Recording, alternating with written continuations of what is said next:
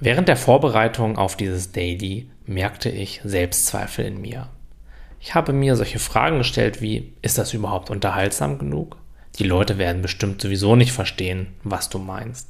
Wer bist du eigentlich schon, dass du dir einbildest, Menschen weiterhelfen zu können? Sagst du nicht zum x-ten Mal, dass man seine Gedanken nicht so ernst nehmen soll? Wer möchte denn das überhaupt noch hören? Und so weiter und so fort.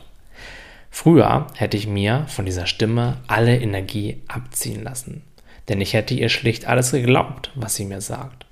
Heute jedoch nehme ich sie in den meisten Fällen nicht mehr so besonders ernst. Das heißt nicht, dass diese Stimme nicht mehr da ist. Der Unterschied zu früher ist jedoch, dass ich jetzt sehen durfte, dass ich mehr bin als nur diese Stimme. Und diese Erkenntnis hat alles verändert. Ich habe dadurch einen Ort in mir gefunden, an dem wirkliche Stille herrscht. Ein Ort, an dem Kraft und Optimismus automatisch entstehen. Und ich weiß zu 100 Prozent, dass es diesen Ort auch in dir gibt. Ob du ihn jetzt schon sehen kannst oder nicht, spielt dabei überhaupt gar keine Rolle, denn dieser Ort existiert in jedem Menschen. Dieser Ort ist die Essenz eines jeden. Ich versuche, so gut ich das kann, in jedem Daily, in jedem Video und in jedem Podcast durch das, was ich dir vermittle, in die Richtung zu zeigen, in die du schauen darfst, damit auch du diesen Ort in dir entdecken kannst. Ich spreche zu diesem Ort in dir, an dem immer alles in Ordnung ist, zu deinem Selbst, das nicht repariert werden muss.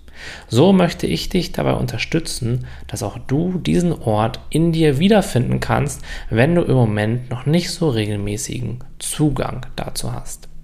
Dabei nehme ich dich und deine Lebenssituation natürlich komplett ernst. Ich weiß, dass du hier bist, um ein oder mehrere Probleme zu lösen und um glücklicher zu werden. Möglicherweise leidest du sogar gerade unter deiner Lebenssituation und den damit verbundenen negativen Gefühlen. Dessen bin ich mir vollkommen bewusst. Der nachhaltigste Weg dort heraus ist jedoch, diese tiefere Dimension in dir wiederzuerkennen, an der all diese Probleme nicht existieren. Der wichtigste Schritt dazu ist, dem kleinen Denker da oben in deinem Kopf nicht mehr alles zu glauben. Denn er ist es, der Probleme und Leid erschafft, indem er Widerstand leistet gegen das, was jetzt gerade ist. Und dann fühlst du jeden einzelnen Gedanken so, als wenn er wahr wäre.